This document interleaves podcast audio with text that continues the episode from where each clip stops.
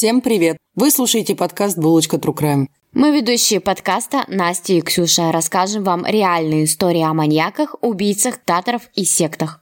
Мы будем погружаться глубоко в тему и будем ярко описывать детали всех преступлений, несчастных случаев и смерти. В подкасте присутствует ненормативная лексика и черный юмор. Подкаст не предназначен людям младше 18 лет, беременным или излишне впечатлительным людям. Мы не призываем, не убеждаем, не навязываем и не хотим никого оскорбить. Подкаст никаким образом не связан с политикой, религией, национализмом. Также не призывает к суициду, насилию, экстремизму и не является пропагандой чего-либо. Наш материал извлечен из открытых источников, смонтирован и опубликован со строго ознакомительной целью. Мы призываем к соблюдению законов вашей страны присутствия. Наливайте чаек, кофеек. Всем привет! Приветики! Это булочка True Crime. Мы к вам пришли сегодня с нашими маньячными городами. Но сегодня у нас даже не маньячный город. И сегодня и следующий выпуск мы рассказываем про японских убийц.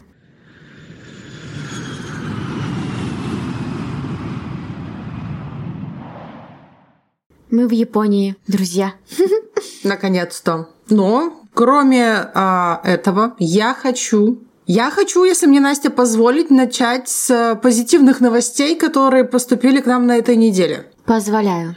Спасибо. Мы вам рассказывали в пятом выпуске про геноцид в Руанде, когда хуту, накачанной пропагандой, а, пошли резать тутси. Так вот, наконец-то в Гааге начался суд над Фелисиеном Кабугой, которого обвиняют в подстрекательстве к геноциду в Руанде в 1994 году.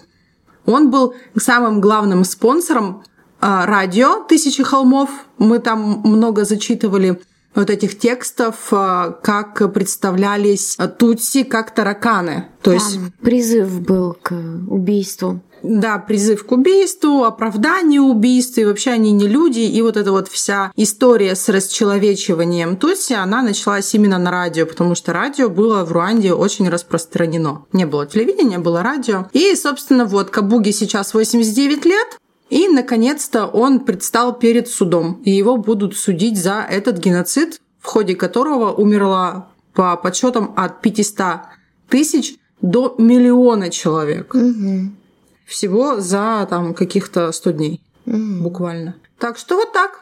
В 2020 году его схватили в Париже, и он дожил до суда. И, надеюсь, он получит пожизненный срок. Как жалко, что очень мало до конца жизни его осталось. Ну, он уже старый. Это ну, печально.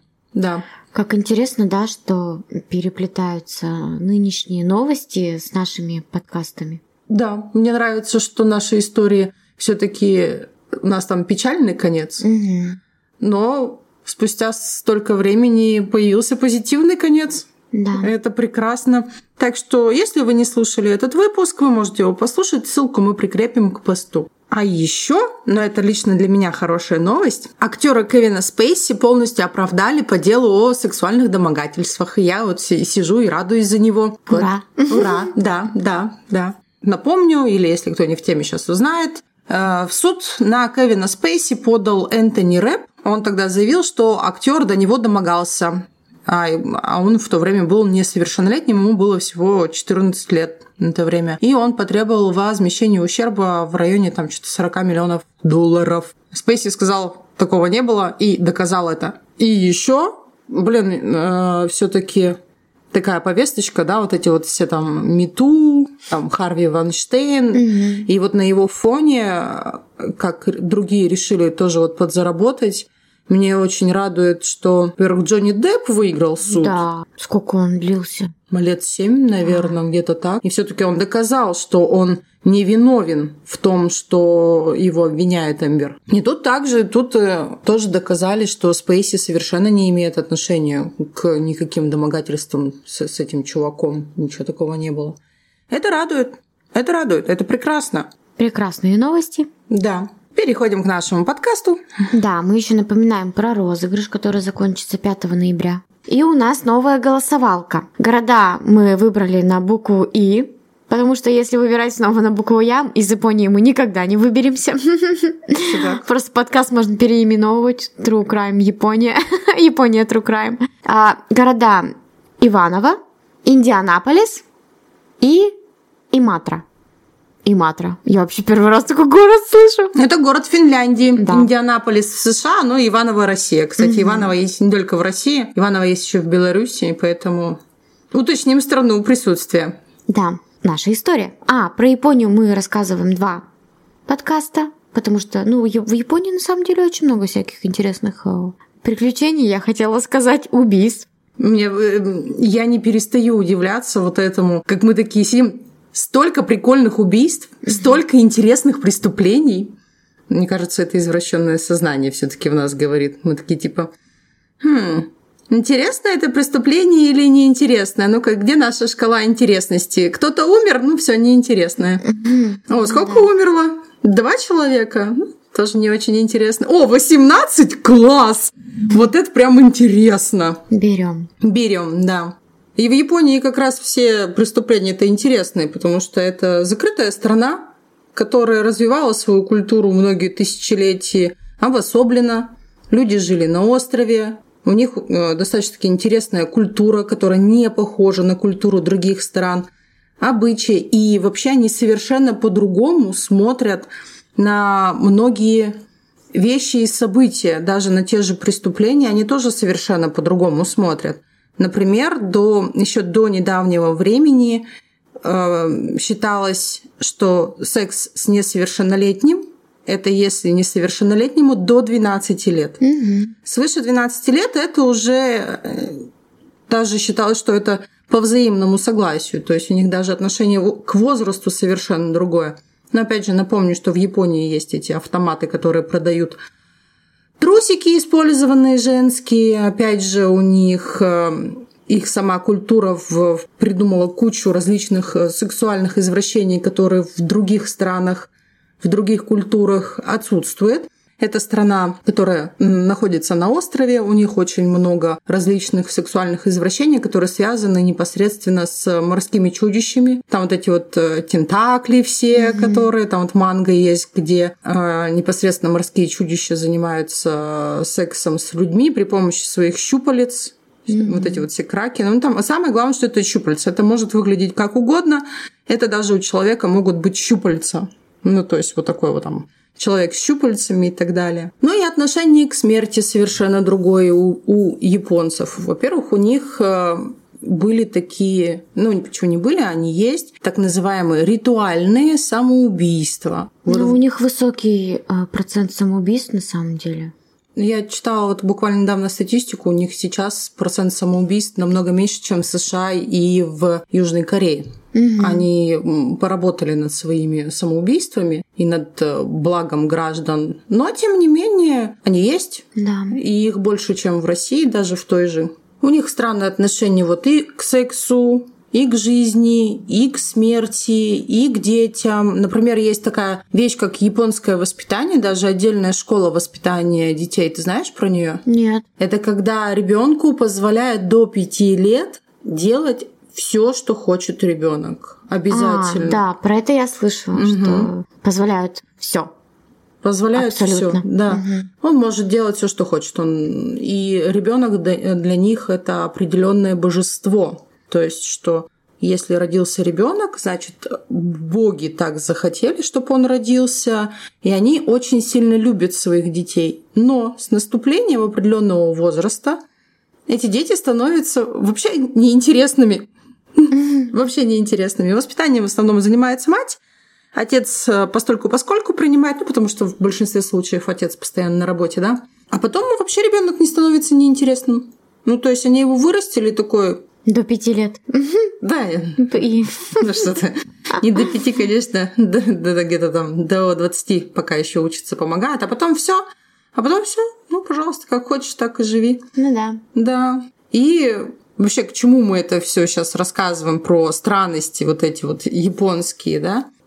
Потому что наша сегодняшняя история связана непосредственно с младенцами.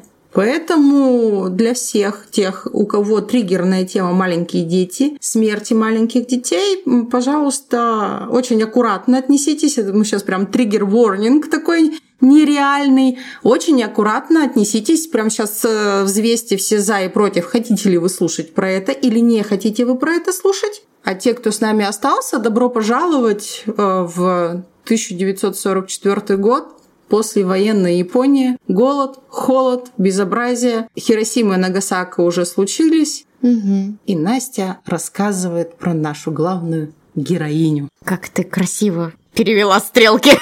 Молодец. Миюки Исикава родилась в 1897 году в Кунитоми, префектура Миядзаки в богатой семье. Историки считают, что до 1945 года только богатые японки могли позволить себе учиться в колледже, Поэтому тот факт, что Исикава закончила свое образование в Токийском университете, свидетельствовал о богатстве ее семьи. После колледжа она устроилась акушеркой в родильный дом Катабуки. И по желанию своей семьи она вышла замуж за Такеши Исикаву. В браке не было детей. В конце концов, Исикава поднялась по служебной лестнице и стала директором больницы. Ее опыт работы акушеркой был непревзойденным, и многие клиенты сообщили, что довольны ее услугами. Миюки Исикава не просто так стала демонической акушеркой. Послевоенная Япония, нищета и бедность. Многие младенцы были брошены из-за плохого финансового положения их родителей. Исикава, разочарованная нехваткой ресурсов для ухода за брошенными младенцами, решила взять дело в свои руки. Она не могла обеспечить младенцев в своей больнице из-за отсутствия в то время в Японии социальных и финансовых услуг. Обеспокоенная этим, она обратилась в социальное агентство, чтобы э, спросить, могут ли они как-то помочь этим нуждающимся семьям. Но все агентства отклонили ее вопросы. Поэтому она придумала сделать добро этим семьям, убив этих детей, чтобы у них не было никаких проблем. Ну, технически вообще Исикаву нельзя считать серийной убийцей, потому что она не убивала этих детей своими руками. Угу. Она их там не душила, не топила, не скармливала, не сжигала ничего она по сути, виновна в бездействии. Она убивала бездействием. Схема вообще была такая. Родители приносили ей своих новорожденных детей, чтобы она якобы за ними ухаживала, потому что у родителей нету средств, и они отдавали ей этих детей в больницу, чтобы этих детей кто-то мог бы, наверное, усыновить. Ну, либо они будут находиться в больнице, а потом их передадут в детский дом. Но появились те, которые предложили деньги за то, чтобы этих детей не стало. И им нужны были на это документы. И появилась новая преступная схема. Они платили деньги, а затем детки умирали внезапно. И им давали на руки свидетельства о смерти. Об этом мы чуть попозже подробнее расскажем, для чего нужны были вот эти свидетельства о смерти. И что она делала? Она брала этих детей и складывала младенцев в дальних комнатах в больнице и просто оставляла там. И дети умирали от э, голода, жары или холода, в зависимости от да, ну, времени года, потому что она делала это в течение четырех лет, э, а также от пневмонии, то есть э, когда уже их раскрыли и начался суд, начали вскрытие проводить детей, были обнаружены бациллы туберкулеза, то есть в том числе а, она еще несла за собой и бактериологическую опасность mm. того времени, потому что вот, ну, послевоенная Япония, что там было?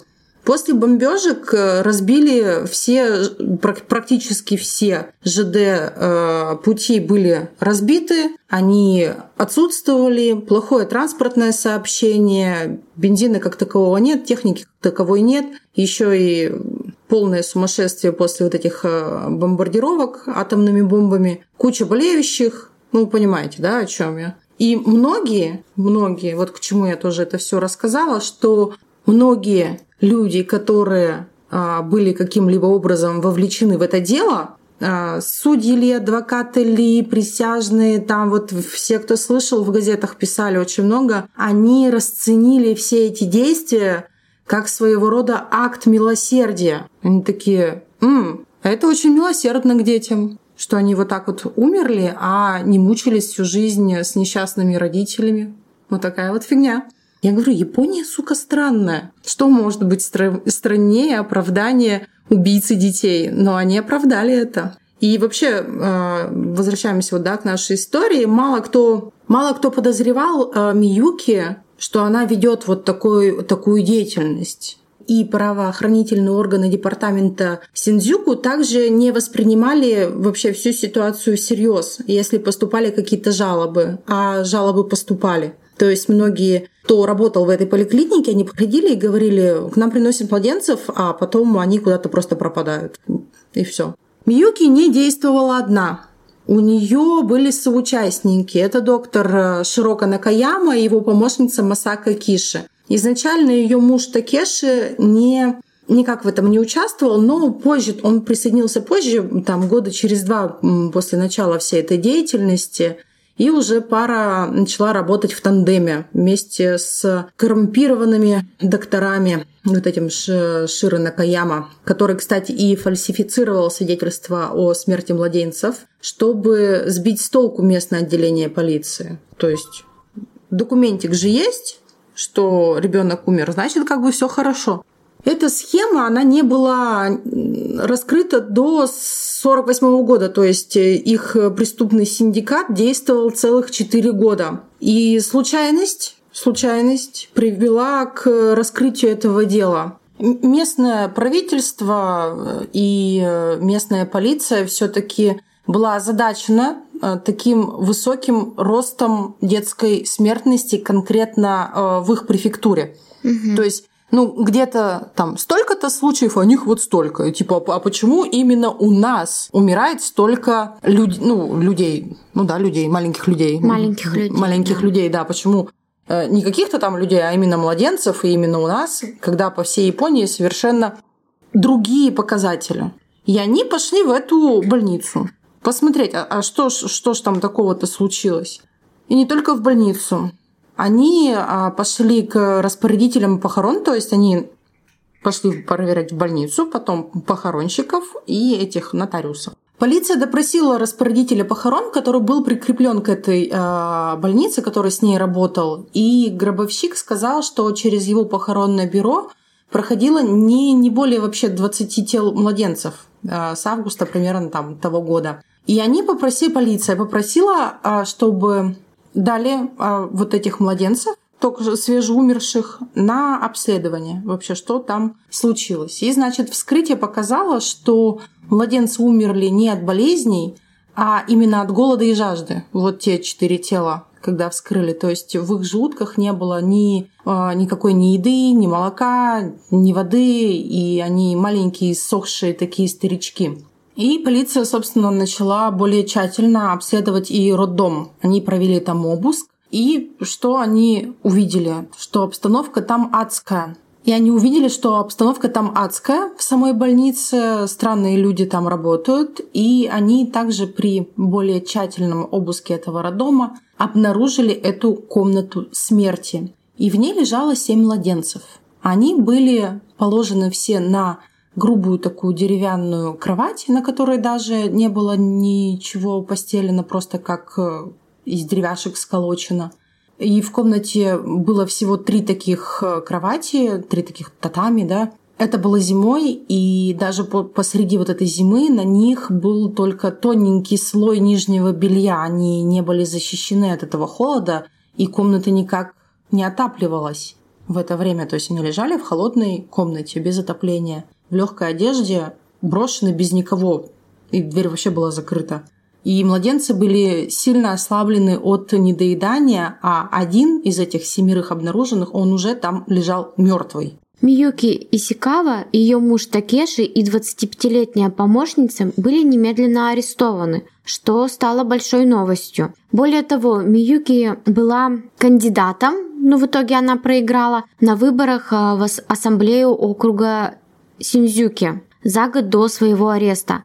Говорят, что родители, которые доверили своих детей э, этой больнице, на, они ее посещали, но им сказали, что половина детей была передана в детские дома.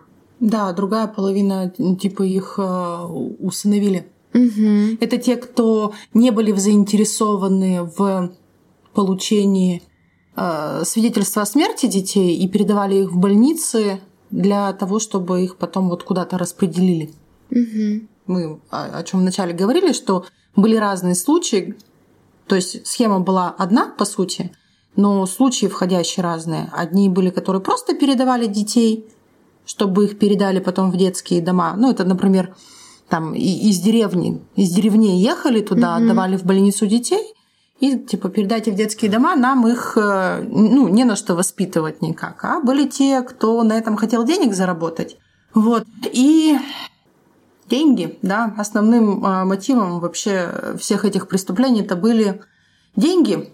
Большинство детей, э, которые были переданы в больницу и Сикави, они были получены за деньги. То есть они забирали детей, а родители давали денег да, то, то есть как бы и детей, и денег, все вот это вот, от, примерно от 6 до 9 тысяч йен.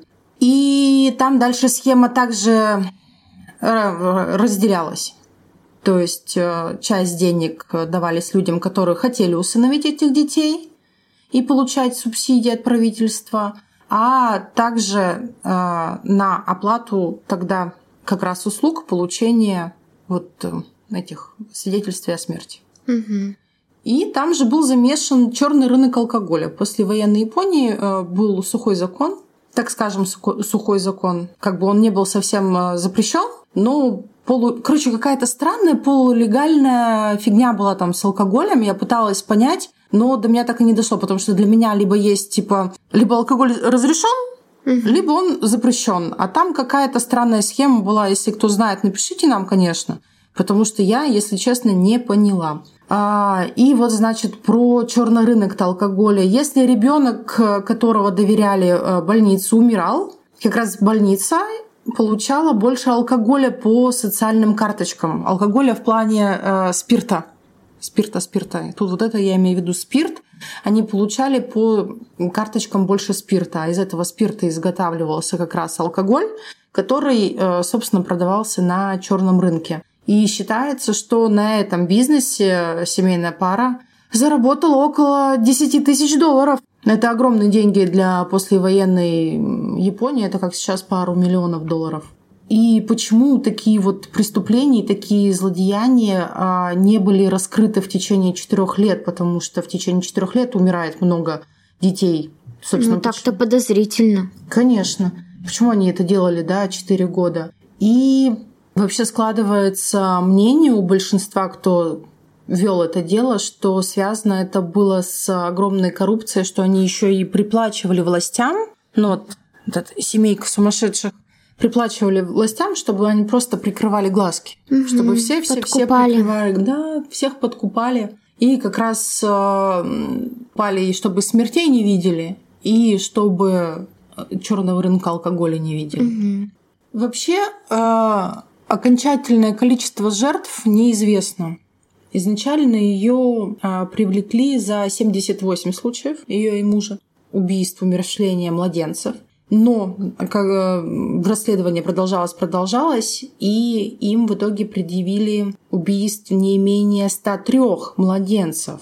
Ну, все равно они самые плодовитые в этом плане убийцы в Японии. Mm-hmm. Если говорить про убийц детей а вообще полиция приписывает 169 умышленных убийств младенцев. Офицеры, они, которые проводили вскрытие тел, изъятых из э, похоронного бюро, а также были еще эксгумации, обнаружили явные признаки именно физического ухудшения на фоне недоедания. И нередко это все э, еще сопровождалось воспалением легких, пневмонией. И, следовательно, они вот э, поняли, что смерть явно преднамеренная, что это не случайные смерти. Не случился, естественно, суд когда mm-hmm. наконец-то э, все младенцы были изучены, найдены свидетели различные. Начался суд, который был... Ой, я, не знаю, я испытываю, если честно, очень смешанные чувства. Ну, сейчас расскажем. Исикава, когда она перестала перед судом, ее адвокаты, они пытались доказать, что Родители были настоящими злодеями, которые бросили своих детей. Они также утверждали, что по японскому законодательству, ну, которое было в то время, оно вообще предоставляло очень мало прав младенцам. То, что сделала Исикава, на самом деле оно не являлось никаким массовым убийством. Да, а что же это тогда? Акт милосердия? Да, что это акт милосердия. Миюки заявила на суде, что не имеет к этому никакого отношения, и что наиболее вероятным объяснением было то, что родители фактически бросили их из-за а, отчаянного экономического положения. Вот хотите верьте, хотите нет, но эта речь произвела некоторое впечатление на присяжных, и ее обвинили в бездействии, а не в убийстве. Угу. Присяжные признали ее виновной в преступлении, ну вот в бездействии. 11 октября 1948 года. Что? Че? А, нет, я про... Я... А я про... Это, Настя посмотрела на меня, я такая головой из стороны в сторону мотаю, а потому что меня просто, если честно, разрывает, блядь, от этого. Меня просто разрывает это отношение э, того времени, после всех э, зверств войны, насколько люди в принципе были ожесточены Угу. и войной, и кризисом, и голодом, и, и холодом, блин, и тем, что надо работать, а работать не на чем. Что там в Японии не так много, например, Так только-только для- все восстанавливаться начало. Конечно. И, и просто, знаешь, они такие, у вас убили 169 младенцев. Они такие, ну, фактически она же её- их не убила. Убить-то это что-то. Если бы она их задушила, это как бы другая вот. А то, что она их складывала в комнатку, где они просто лежали, помирали, их просто закапывали, а, получали карточки, получали спирт для больницы, получали а, больше денег. А, этот, карточки не только для спирта для больницы, а еще карточки, если кто тут есть э, Алды привет, и те, кто помнит 90-е и продукты по талонам, тогда, как вот в России в 90-х, да, выдавали, э, не в 90-х, 80-х, да, тогда, когда там выдавали это. Просто я помню, я 87 -го года, я лично помню эти карточки, что я даже по карточкам куда-то ходила, в какие-то магазины продукты получала. А, я помню карточки на алкоголь, вот. И там также э, умершим э, те, кто покупали свидетельство, выкупали свидетельство о смерти у, у этой докторицы, да, они получали вот эти карточки, Мгм. что у них умер ребенок, они получали карточки на алкоголь, видимо, на похороны. Мгм. Вот так. Они такие, ну нормально. Ну, Да. как бы мутная схема, ну да ладно. Мы как бы это. Да. Ну, такие японцы все таки ну, она ж их не убила. Ну да. Подумаешь, ну 169 умерло, ну господи, все умирают. 11 октября 1948 года окружной суд Токио приговорил Миюки Исикаву к 8 годам тюремного заключения. А ее мужа всего к 4 годам тюремного заключения. Ну, а помощницу вообще признали невиновной. 8 лет! Да. А, удивительно, да, что приговор и так был слишком мягким, но в 1952 году апелляционный суд пересмотрел дело и изменил сроки. И приговорил Миюки к четырем годам тюрьмы, а ее мужа к двум годам лишения свободы. Ну, то есть, по сути, а, с- э, им скостили срок. Ск- а- охуеть, как скостили. Да. Ну, Ну, то есть, а- а, по сути, они сразу вышли. да, да. Да. Главным наследием Исикавы оказалась либерализация японских законов об абортах. В 1949 году японское правительство приняло закон о евгенической защите, который разрешал аборты по ужасным экономическим причинам. А, И через криминологию. да. А, по-видимому, полагая, что каким бы ни были моральные двухсмысленности аборта, это менее ужасно, чем засовывать мертвых младенцев ну, под виски, да, что убивать их. Мгм. Сама Исикава словно исчезла со страниц истории. Дату ее смерти до сих пор никто не знает. То есть, куда она там пропала вообще в принципе. Ну, видимо, вышли, выехали, и чтобы Да, а, не нашли и каким-либо образом не наказали те, кто хотел бы ее наказать, они просто смылись, и все. Мгм. И все. То есть таким образом убийца 169 детей. И это, как я думаю, как минимум. Ну, то есть за 4 года 160 детей это 40 э, детей примерно в год. да. А значит, в месяц примерно 3-4 ребенка. Маловато на самом деле, потому что если при ее задержании их только семеро лежало, Мгм. я думаю, что она в месяц, наверное, штук их по 20 гноила в этой комнатушке. 8 лет. Вот я всегда говорила, что Япония, сука, странная. Какие 8 лет? 4 года. Пересмотрели. А, же. ну, пер- ну да, да, да. То есть пересмотрели и выпустили. Все. Да. Тут же такие, ну, все, хватит. Что Свою на В посидела. то время с общественностью было, ну, что они признали ее просто безответственной женщиной. И прям так, Вы понимаете? Я не думала, что они умрут. Они ждали усыновления там. Мгм. Их Я должны их были просто кормить. случайно положила на эту полочку, а они там умерли. Такая вот очень ужасная история. Я Да. считаю, что это очень ужасная история. М, Просто отвратительнейшая. Добро пожаловать в Японию. Следующий выпуск будет, как я считаю, еще хуже. Ну, да, мы в Японии есть где разгуляться в этом плане. Ну все, до следующих встреч. Пока. Спасибо, что слушали нас. Пока. Пока. Какие, блядь, 8 лет, сука. Восемь, четыре. Да и ну изначально тоже. Вы слушали подкаст «Булочка True Crime». Подписывайтесь на наши соцсети, ставьте лайки и пишите комментарии. Поддержать наш проект вы можете на Бутсе и в ВК. Ссылки указаны в описании. Спасибо и до новых встреч!